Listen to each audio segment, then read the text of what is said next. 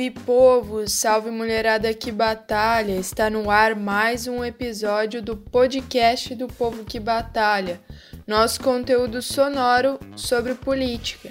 E no episódio de hoje nós vamos falar de mulheres, crise, emprego e pandemia. Mas antes disso, eu quero lembrar para vocês ouvintes do podcast do Povo que Batalha que nós estamos fazendo uma série de cards para o Março de Luta das Mulheres relembrando e conhecendo a história de muitas mulheres batalhadoras. Para quem ainda não viu, vale procurar nas redes, arroba Coletivo Alicerce no Instagram e Alicerce RS no Facebook. E vamos ao que interessa, que esse episódio é longo, mas tem uma mulherada incrível e batalhadora debatendo sobre os problemas das mulheres, mas também as resistências e alternativas para a nossa luta. Esse episódio faz parte dos materiais que serão lançados no Março das Mulheres, em decorrência do 8M. Vale lembrar que essa data não é uma data comercial, e sim uma data de luta das mulheres trabalhadoras. E para ir começando, nós vamos ouvir a Karen Santos, professora, batalhadora, militante do coletivo Alicerce e hoje está vereadora em Porto Alegre. Ela vai falar sobre as condições para as mulheres que trabalham diante da crise econômica.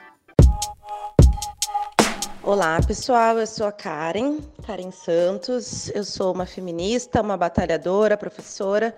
Estou vereadora aqui na Câmara de Vereadores de Porto Alegre e vim conversar com vocês sobre a nossa condição enquanto mulheres que trabalham nessa crise, que é uma crise sanitária, mas antes do Covid-19 a gente também já vivenciava um período aí de no mínimo 10 anos de desmonte dos nossos direitos, do nosso acesso à saúde, à educação, a uma vida sem violência, a emprego digno, regulamentado.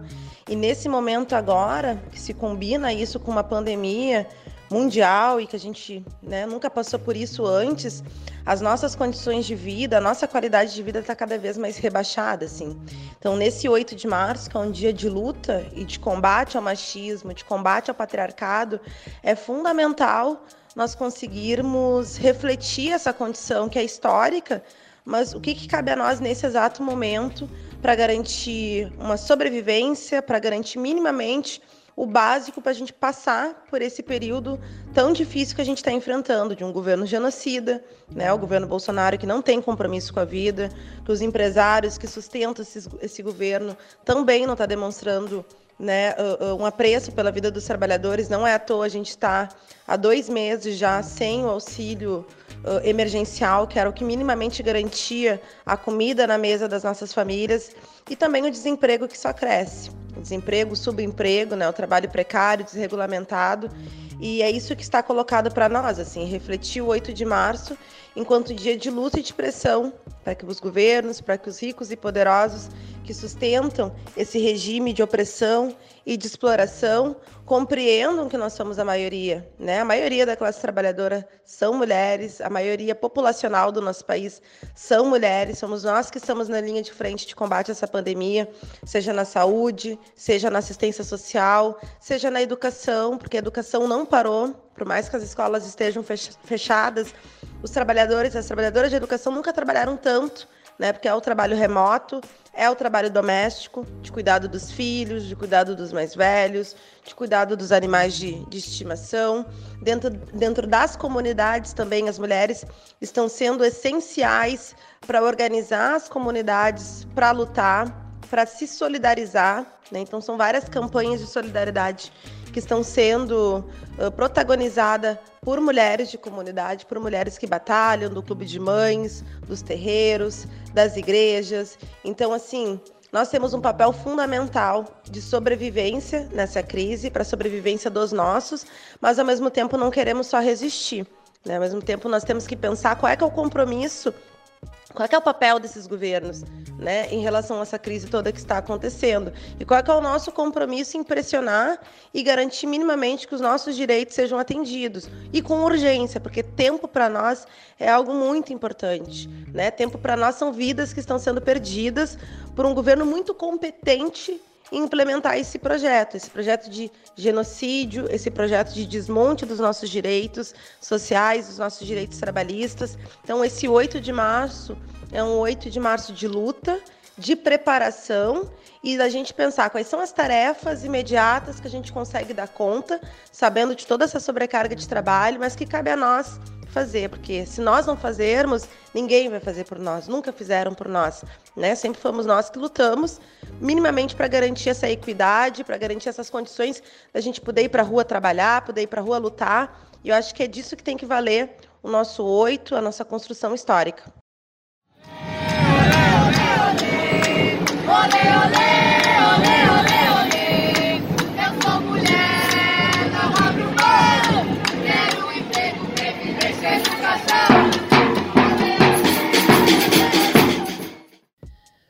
Como a Karen falou, sempre fomos nós que lutamos para conseguir nossos direitos. E é sobre isso que nós vamos falar nessa próxima parte do podcast.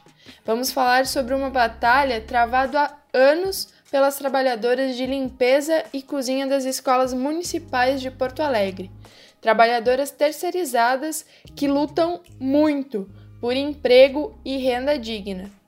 E quem vai falar sobre isso é a Tizuzi Stivaletti, professora, lutadora e militante do coletivo Alicerce. Ela vai contar um pouco dessa história de luta e solidariedade de classe.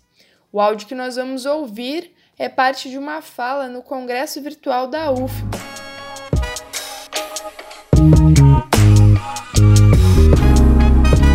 Meu nome é Tsuzi, sou professora da Rede Pública Municipal de Porto Alegre há nove anos e atuo junto ao movimento das trabalhadoras da cozinha e limpeza das escolas desde 2014. Eu vou relatar então, vou falar um pouco da nossa experiência aqui, mais especificamente da luta junto às colegas trabalhadoras da cozinha e da limpeza das escolas da rede municipal e da nossa organização. Bom, e quando a gente começou a se organizar? Em fim de 2014, começou um buchicho, né? Aquela coisa, aquela falação nas 99 escolas municipais de Porto Alegre de que a empresa da cozinha e limpeza estava decretando falência. Isso bem próximo ao Natal, final de ano. Não deu uma semana e a empresa sumiu. Em torno de mil trabalhadoras, em maioria mulheres, em maioria mulheres negras, eu acho que em maioria mães solteiras, ficaram sem emprego, sem salário, sem saber para onde correr foi o nosso primeiro processo de mobilização coletiva, a luta junto às colegas da cozinha e limpeza pelos empregos, pelos empregos, né, pelo retorno para as escolas e para receber as verbas rescisórias. Essa era a nossa pauta, né, o salário do mês e as verbas rescisórias além do emprego. Foram dias de atos, fechamentos de ruas, a descoberta de que essas trabalhadoras tinham um sindicato responsável pela categoria, que aqui em Porto Alegre é o SEAC, Sindicato Estadual de Aceio e Conservação, reunião com o prefeito, que, com o vice-prefeito, que hoje é o atual prefeito da cidade. Isso em fim de 2014. O que, que a gente conseguiu? Garantir as vagas e o pagamento de um salário. As verbas rescisórias foram para a luta judicial e muitas estão na luta judicial até hoje. Da empresa Cotra Rio, que era a empresa da época, a gente foi para Multiclean. Trocou o nome da empresa. Até hoje a gente não sabe de fato se trocou a empresa ou se só trocou o nome da empresa. Que passou o primeiro ano assim, pagando tudo em dia. A gente estava até meio desconfiado, né? Era meio estranho, porque os uniformes eram os mesmos, os funcionários encarregados, né, eram os mesmos, todos homens, né, que vão às escolas para ver se as mulheres estão trabalhando decentemente, assediam as colegas em função de religião, de aparência, dos dois minutos de atraso porque levou o filho no posto. Esse é o papel deles, né? Esses também eram os mesmos da antiga empresa, mas o nome da empresa era diferente. Não demorou muito, no final do ano seguinte, veio o atraso salarial, atraso de 13 terceiro e a necessidade de se mobilizar novamente. Após essa mobilização de 2014, do tempo da antiga empresa Cotra Rio, a gente teve uma dificuldade maior para levantar novamente. O movimento foi criminalizado em 2014, a gente teve demissões das lideranças, troca de escola. Logo em seguida, colocaram uma X9 no grupo de WhatsApp das trabalhadoras, né, o grupo que é a principal ferramenta de organização das trabalhadoras, para ir demitindo as mulheres que estivessem à frente do movimento, para ir demitindo quem colocava informações. Ao mesmo tempo, a SMED, a Secretaria de Educação, se eximia de tudo. A gente tentou denúncias, não rolou nada pela institucionalidade. O sindicato sumiu mais uma vez. Na real, o sindicato nunca teve presente, só apareceu em 2014, quando a gente fez uma manifestação na frente do sindicato e pegou o advogado pelo braço para negociar né, com a prefeitura. Porque isso, né? A negociação tinha que ser com o sindicato. Com a fragilidade do vínculo das trabalhadoras e as ameaças de demissão, a gente começou a entender que para pôr a cara naquele momento, né, com a nova empresa, a gente precisava de colegas com uma outra vinculação para seguir dando conta das necessidades do movimento. Bom, então a gente, né, precisava pressionar a SMED e a empresa pelo pagamento e a gente pensou, bah, de repente a gente consegue colocar um professor por escola, as direções, quem sabe a gente se articula, né, numa rede não deu certo. Uh, muito difícil. A gente manteve um pequeno grupo de professores no apoio, mas é isso, né? Uh, uh, a luta é das trabalhadoras, são elas que constroem. A gente não tinha um sindicato enquanto instrumento, instrumento de luta que fosse referência, que tivesse autoridade, que tivesse contato das trabalhadoras, que se preocupasse com as pautas, que minimamente fizesse uma articulação entre as trabalhadoras. Trabalho de base, então, nem se fala. Isso que esse é um sindicato ligado a uma central sindical, né, a CTB. Ao mesmo tempo, para piorar ainda mais a situação, a gente tem a questão da alta rotatividade, uma dificuldade enorme para manter uma mínima articulação entre as trabalhadoras. São, entre, são em torno de 12 trabalhadoras por escola, em 99 escolas extremamente distantes e uma condição de vida das trabalhadoras extremamente precária. Bom, até o ano de 2019, mantivemos a coletividade o tempo inteiro, batendo a cabeça, assim, né, em como não expor as pessoas fazendo denúncias via associação de professores, colocando à frente de cada ato mais pontual o sindicato das professoras, fortalecendo lideranças das trabalhadoras sem assinar nenhum documento, porque o assédio é enorme. Então tinha ato, apitaço, trancamento de rua, mas ninguém dá o um nome. Cuidado com as imagens, ninguém se aparece muito. Essa era o nosso, foi o nosso aprendizado e a nossa orientação geral, né? Não se expor de nenhuma forma. De cada, de cada ato que a gente fazia, saía um novo grupo, de WhatsApp, a gente tentando eliminar a X9. Ao mesmo tempo, se fortaleciam as relações entre as mulheres, as experiências e o apoio mútuo. Vaquinha, campanha de solidariedade, sem nunca deixar de apontar os reais culpados pela situação das trabalhadoras e de apostar na permanência da nossa organização. A experiência com a Cotra-Rio, aquela empresa de 2014 que faliu e o dinheiro sumiu, como as gurias diziam, né? Apontava ainda que o pior estava por vir. A terceirização é uma das faces mais perversas da precarização do trabalho, principalmente o trabalho feminino. Durante a pandemia, não foi diferente. Demissão, não pagamento e fim do contrato. Vamos continuar ouvindo a Tizuzi sobre essa batalha das trabalhadoras nas escolas. Porque em dezembro do ano passado, agora 2020, acabou, né? Acabava o contrato com a Multiclean. Uh, e daí a gente, bah, essa também vai ser uma empresa que vai fugir, não vai pagar as verbas rescisórias. E a experiência com a Multiclean apontava que a justiça valia de muito pouco ou quase nada. Foram dezenas e dezenas de denúncias do Ministério Público e nada de solução. No ano de 2020, com a pandemia, após as trabalhadoras ficarem alguns meses no programa do governo federal de redução de jornada e suspensão de contrato, aquele programa uh, dos 30 a 70, começaram as demissões. As trabalhadoras não conseguiam pegar auxílio emergencial porque não estavam inscritas, cestas básicas na assistência foi uma dificuldade, cartão para transporte público não tinha, emprego, a gente sabe que no meio da pandemia, né? Nem se fala, se a crise não é de agora, imagina como está a situação para encontrar emprego durante a pandemia. As trabalhadoras demitidas receberam 660 de verbas rescisórias após cinco anos de trabalho. Nesse processo, a experiência de mobilização que acumulamos esses anos e a permanência foi essencial na nossa organização e mobilização. Em novembro, então, de 2020, do ano passado, começou o nosso processo de organização e mobilização. A gente fez inúmeros atos de rua desde final de novembro, porque a gente sabia que a empresa ia fugir.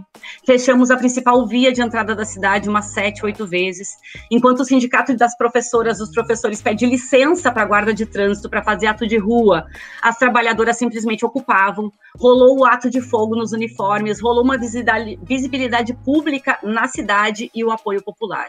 A gente conseguiu garantir entre novembro do ano passado em janeiro desse ano o salário de novembro, o décimo terceiro e agora um contrato direto com a prefeitura. Como tudo é com muita luta, as verbas rescisórias estão na justiça e a gente sabe que não vai vir tudo. É, mas a gente ainda está com um grande nó. O contrato foi via processo seletivo, onde deixaram de fora a, a galera, as mulheres que tinham menos tempo de trabalho e os imigrantes, os haitianos, os venezuelanos, o pessoal de Guiné-Bissau, e está sendo uma batalha para nós, né? Esse esse debate assim. A gente está com uma campanha de solidariedade, estamos correndo atrás, mas a Constituição coloca que para fazer concurso tem que ser brasileiro. Vitórias conquistadas com muito suor, luta e aprendizados. Mas a batalha continua e é preciso garantia de renda e emprego para todas e todos. Na pandemia, as mulheres tiveram um papel fundamental. Ao mesmo tempo, foram as mais demitidas e que mais sofrem com o desemprego e a violência dentro de casa. Nós vamos ouvir a Marina Meneghel, professora, batalhadora e militante do coletivo Alicerce, e ela vai falar sobre essas questões e os impactos da pandemia na vida das mulheres. Salve, salve, mulherada, bom dia, boa tarde, boa noite para você que está escutando o nosso podcast do Povo que Batalha. Pois então, essa pergunta é bem interessante, acho que falo aqui, mas para gerar reflexões e para a gente construindo juntos essa, essas conclusões. Eu acho que a gente ainda não, não tem conclusões porque, porque nós estamos no meio da pandemia, né? Nós estamos no meio do caos, no meio da barbárie. O Brasil é o pior país a lidar com a pandemia e isso vai gerar consequências estruturais, já está gerando consequências estruturais no que diz respeito a trabalho, mas também está gerando muitas questões emocionais e subjetivas que talvez a gente vai ter que analisar isso a médio e longo prazo, assim, né? No meio do furacão é difícil a gente ver o que, que de fato está acontecendo, né? Porque a gente está tentando sobreviver a esse momento. Uh, e aí, falando em sobrevivência, a gente tem um. A gente precisa olhar para essa política de não ter uma organização para gerenciar a pandemia como uma política uh, misógina também, porque quem está na linha de frente do trabalho, uh, nos hospitais, nas, UTIs, nos postos de saúde, são as mulheres. São as mulheres que compõem maior número de postos de trabalho na assistência social e na educação. Né? Então, uh, quando um governo diz vamos voltar às aulas em meio à bandeira preta, é uma política misógina também. É uma política genocida, Pode ser que sim, né? Temos que olhar para isso, temos que analisar isso. Então, misógina sem dúvida nenhuma, porque são as mulheres que estão à frente desses postos de trabalho. Ao mesmo tempo, e combinado a isso, uh, somos as primeiras a serem demitidas, né? Então, a gente está vendo aí um boom de demissões de, de empresas fechando, a gente não tem uma organização e o auxílio emergencial é insuficiente para ajudar pequenas empresas e, e trabalhadores autônomos para dar conta de fazer o lockdown, de fechar. Então nós nós estamos gerando, deixando, na verdade, enquanto governos, e aí não só Bolsonaro, mas eu acho que a responsabilidade é, obviamente, dele, do Morão, mas do Congresso Nacional e dos, e dos governos estaduais e municipais, né? Eu acho que nós vamos ter que colocar a conta de, dessa irresponsabilidade na mão de todos eles, né? inclusive Senado e Judiciário, que não estão fazendo a briga necessária uh, para pressionar que o presidente tenha um, e o ministro da Saúde tenham um, um plano organizado para gerenciar a pandemia. Né? Então, nós somos as primeiras a sofrer com as demissões. Hoje, a taxa de desemprego das mulheres é 39,4% superior à dos homens. Então existe aí um, uma desigualdade estrutural fundamental de gênero e de raça na nossa na sociedade brasileira, né? Uh, e é isso. Há, existe um aprofundamento.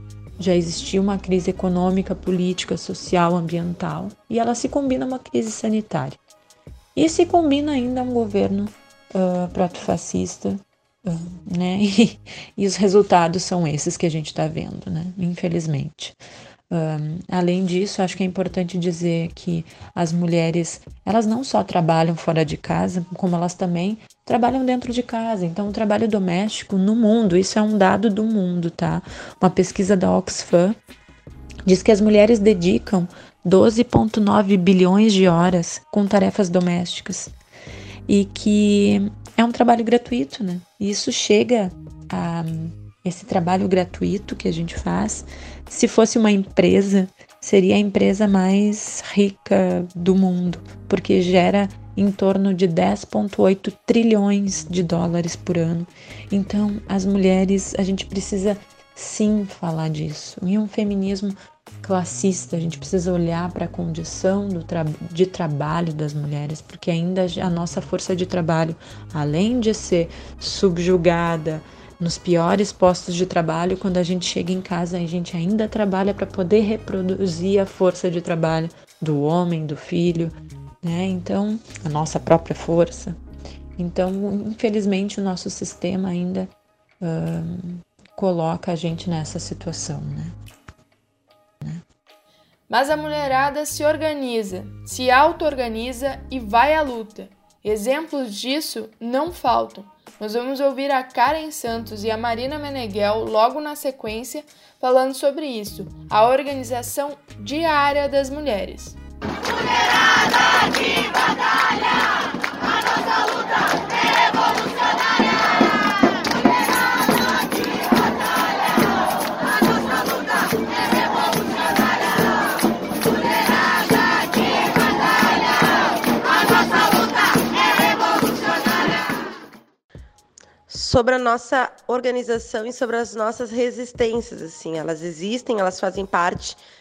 da história do nosso país, desde as irmandades negras, das, do papel das quitandeiras, do papel das mães de santo, do papel das benzedeiras, das xamãs, né? Existe uma organização, né, que é feita por mulheres para suas comunidades, para suas famílias e que são espaços legítimos de poder, de política e que muitas vezes não tão, não são consideradas dentro do mapa político de uma esquerda que tem um senso comum mais tradicional. Assim. Então acho que é importante a gente colocar as associações, os clubes de mães, os terreiros, as agremiações, os clubes, né, tudo aquilo que é forjado dentro de um marco de um trabalho comunitário, que é infelizmente onde as mulheres por muito tempo estavam relegadas né, ao trabalho doméstico e ao trabalho comunitário, mas que tem uma potência enorme visto a marginalização do nosso povo, principalmente dentro das grandes cidades.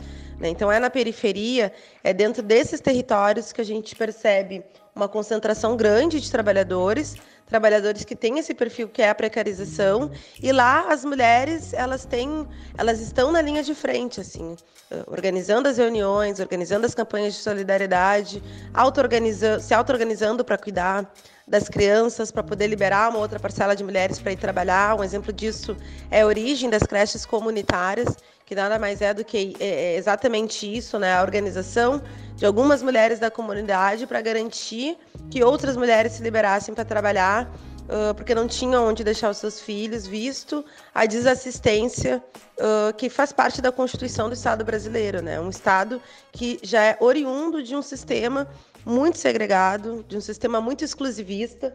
Os direitos previstos lá na Constituição de 88 nunca se efetivaram de uma forma hegemônica para todos os trabalhadores.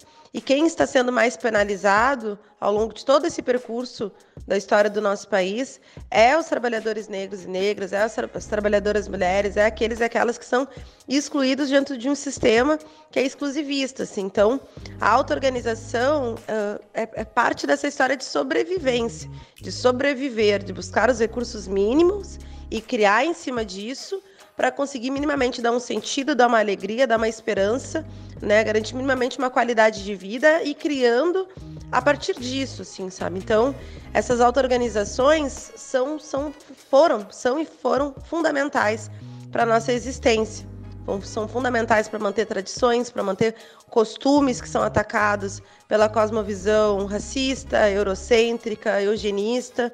Né? Então é importante a gente pontuar esses territórios, essas organizações locais, como também parte desse espectro político de luta, de resistência contra os governos, contra o governo Bolsonaro, genocida, contra esses ricos e poderosos que nos exploram e que nos deslegitimam o tempo inteiro, não permitem que a gente contem as nossas histórias, as nossas narrativas em primeira pessoa. Querem sempre nos colocar enquanto o objeto subjugado da análise dos outros. Né? Então, acho que muito importante, sim, a gente conseguir refletir a luta das mulheres a partir desse ponto de vista periférico, negro, ancestral, que tem muito a ver com essa história de resistência do nosso povo. Eu acredito que é importante que a gente sempre, quando vai falar de mulheres, entenda que o processo de resistência das mulheres, ele inicia talvez no início do patriarcado, né? Porque a conformação de um sistema de opressões uh, não se dá de maneira simples, ele é, é uma maneira violenta e a gente viveu muitas violências e continua vivendo elas. Uh, é óbvio que, combinado ao capitalismo, o patriarcado dá um salto de qualidade, mas também é óbvio que, pela nossa resistência e organização, a nossa vida em 2021 está melhor do que a vida há 50 anos atrás. E isso não é por bondade de alguns, mas porque existiram mulheres referências históricas que e muitas referências desconhecidas, muitas mulheres anônimas e homens que também se somaram na luta por emancipação. Nós temos muitas pautas ainda. É em torno do, do emprego, né, que eu falei anteriormente, que somos as que mais sofrem com o desemprego e com a falta de direitos, né, com com, com esse momento de retirada de direitos, inclusive direito à maternidade, estamos sofrendo com a individualização do ser mãe, né? Cada vez mais a responsabilidade das mulheres sozinhas, sem, sem comunidade, né? Eu acho que o capitalismo dá esse salto de qualidade no sentido de nos individualizar e de nos separar de tal forma que a gente se sinta sempre sozinho, né? Então, inclusive, tem as mães solos agora se dizendo que também é a falta do, da paternidade, mas obviamente, mas acho que também é a falta de comunidade, né? Uh, e é isso, a questão do aborto, a questão da violência, a pandemia aumentou a violência, né? Agora nós estamos com um número de uma em cada três mulheres sofre alguma agressão. Antes da pandemia era uma em cada cinco, que já era um número absurdo. Ou seja, o desemprego do homem, o isolamento desse homem gera uh, agressividade que se expressa em violência simbólica, psicológica, física e sexual nas mulheres e nas meninas. E nos meninos também, né? Mas ainda, ainda somos nós que sofremos mais com essa questão. Então acho que são questões importantes assim. A resistência não vem de hoje, vem de muito longe e a gente precisa olhar para as experiências.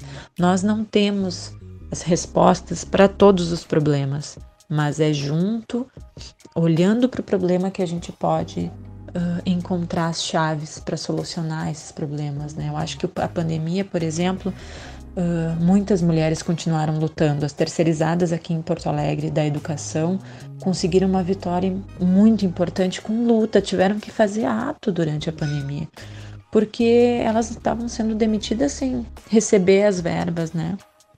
E bom, lutaram e agora foram contratadas pela pela prefeitura. Ainda não é o melhor emprego, mas é melhor que ter uma terceirizada que sempre vai à falência e deixa elas à míngua. As educadoras fazendo greve, assembleia atrás de assembleia, para não voltar à educação na, um, na bandeira preta, e nem na bandeira vermelha, né? mas na bandeira preta é o absurdo do absurdo. Uh, trabalhadoras da saúde, do IMESF, que foram demitidas no meio da pandemia, estão lutando para que sejam readmitidas, até porque nós precisamos dessas trabalhadoras para nos ajudar nesse momento. E as redes incríveis de solidariedade que surgiram no meio desse processo todo, que, que já acontece, é claro que já acontece, mas eu acho que dá um salto de qualidade.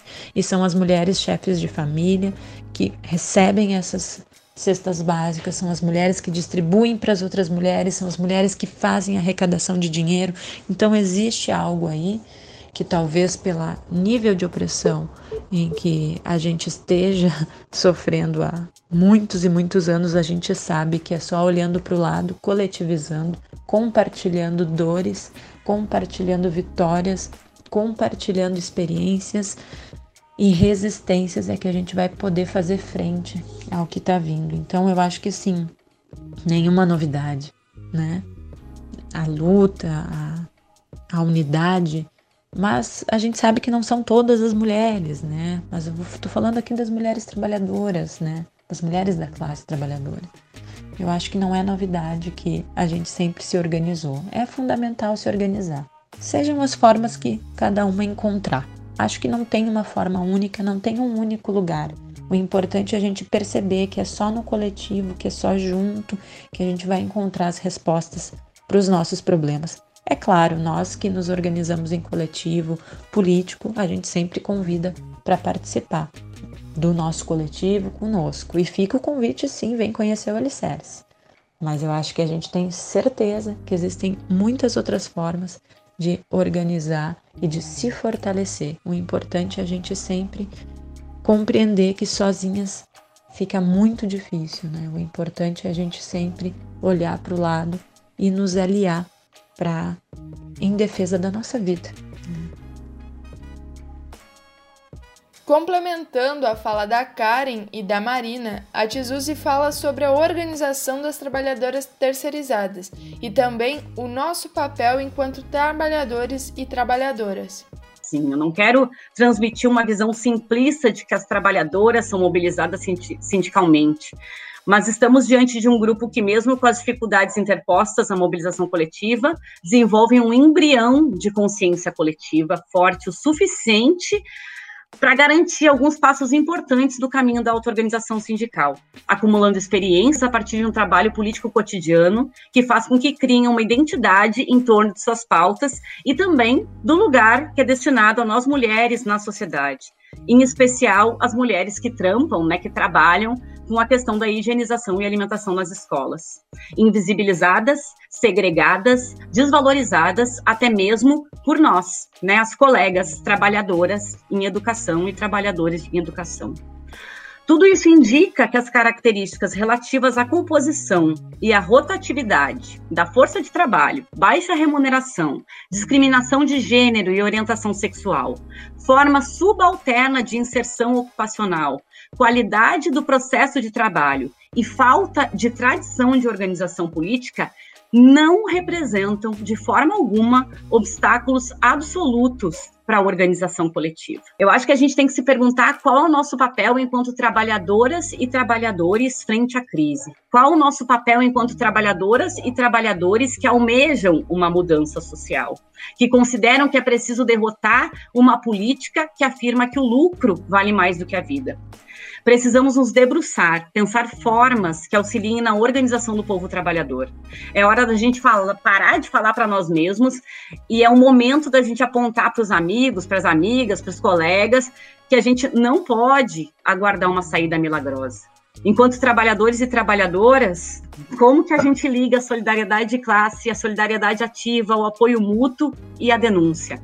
Como dizer da necessidade de nos organizarmos, como apontar que a saída é coletiva e organizada por baixo, por quem está todo dia no sufoco. E para irmos encaminhando nosso podcast para o final, a Karen traz alguns elementos de perspectiva para esse ano e para a nossa luta. A perspectiva para esse ano é muito ruim, né? No sentido de que temos uma pandemia que está sendo direcionada por um governo genocida para exterminar massivamente pessoas né, de todas as classes, mas a gente sabe que a precarização é um elemento que se combina à pandemia, porque são setores do nosso povo que não têm as condições de fazer o isolamento social e que precisam ir trabalhar e que muitas vezes não têm os recursos e a informação para conseguir se proteger nessa pandemia.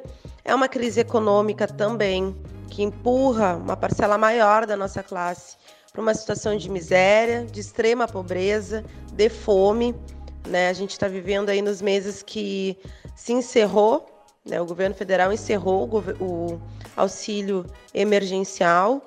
A gente teve uma resposta uh, de como foi o andamento da economia o ano passado e o poder de compra dos brasileiros diminuiu, a renda per capita diminuiu 4 pontos. Isso se reflete também nessa piora das condições de vida, que é o aumento dos preços, a dificuldade que a gente tem de acessar o básico, né, a cesta básica, e isso traz para nós diversos desafios, assim, que ao mesmo tempo que é refletir sobre esse país, né, dividido, fragmentado, gerido por um governo que não né, que não tem apreço pela vida, principalmente pela vida dos negros e negros, dos mais pobres, das mulheres. É um governo sexista, é um governo machista. Ao mesmo tempo, também a gente tem que tentar se auto-organizar para garantir o básico, né, para conseguir sobreviver e conseguir juntar uma força social contrárias a essas políticas que seguem vindo dos governos federal, estadual e municipal, que é os ajustes, né? Ao mesmo tempo que nós estamos enfrentando uma pandemia, eles estão tentando encerrar com a educação de jovens e adultos. Recursos importantes para nossa sobrevivência estão sendo desviados. Está havendo demissão de trabalhadores sem a garantia dos seus direitos. Os ônibus seguem superlotados. Né? Não temos uma política de alimentação na nossa cidade. Então, como é que a gente combina essas resistências e essas pressões que vai vir de nós? Né? Tem que vir daquelas pessoas que estão necessitando, não vai vir de outro lugar. Esses governos já demonstraram que não têm apreço à vida, eles funcionam sob pressão, né? E ao mesmo tempo fazer uma discussão de médio prazo, mas temos que iniciar essa discussão com o nosso povo em relação ao que, que está acontecendo com o nosso país. Que projeto é esse que a burguesia está implementando? Tem a ver com o desmonte das políticas públicas, as privatizações, tem a ver com desmatamento na Amazônia, tem a ver com a desregulamentação de vários marcos legais que protegem a nossa natureza, que protegem os povos originários. Né? O que, que está acontecendo no nosso país nesse exato momento? Porque o governo Bolsonaro está aproveitando da pandemia, que nós estamos com outras prioridades, que é a nossa sobrevivência, justamente para implementar uma agenda de terror. E a gente só vai conseguir sentir ou ter maior capacidade de vislumbrar isso passando a crise. Assim. Então, como desde já a gente se alerta, nós alertamos os nossos para essas coisas que estão acontecendo e vamos à luta. Vamos à luta, vamos reunir, vamos utilizar os, os os instrumentos tecnológicos que nós temos para conseguir minimamente nos manter em contato. Vamos nos ajudar, vamos fazer as nossas redes de solidariedade, vamos marcar as nossas pressões nas instituições públicas, nos governos, nas secretarias, porque é esse o caminho que está colocado para nós agora. Assim, não tem choro, é luta e mais do que nunca uh, depende de nós. Assim, depende das pessoas que vivem do próprio trabalho, depende das pessoas que estão no sufoco. Nós mulheres, como eu falei anteriormente, somos a maioria e cabe a nós também estar na linha de frente dessa construção, que é o fora Bolsonaro, que é o fora qualquer governo que ouse mexer nos nossos direitos, e para isso a gente tem que estar unida, temos que estar espertas e refletindo coletivamente. Salve galera! Esse foi mais um episódio do podcast do Povo que Batalha. Lembrando mais uma vez, para você ouvinte, compartilhe com os colegas e amigos o nosso conteúdo sonoro sobre política. Nada de batalha, a nossa luta é revolucionária.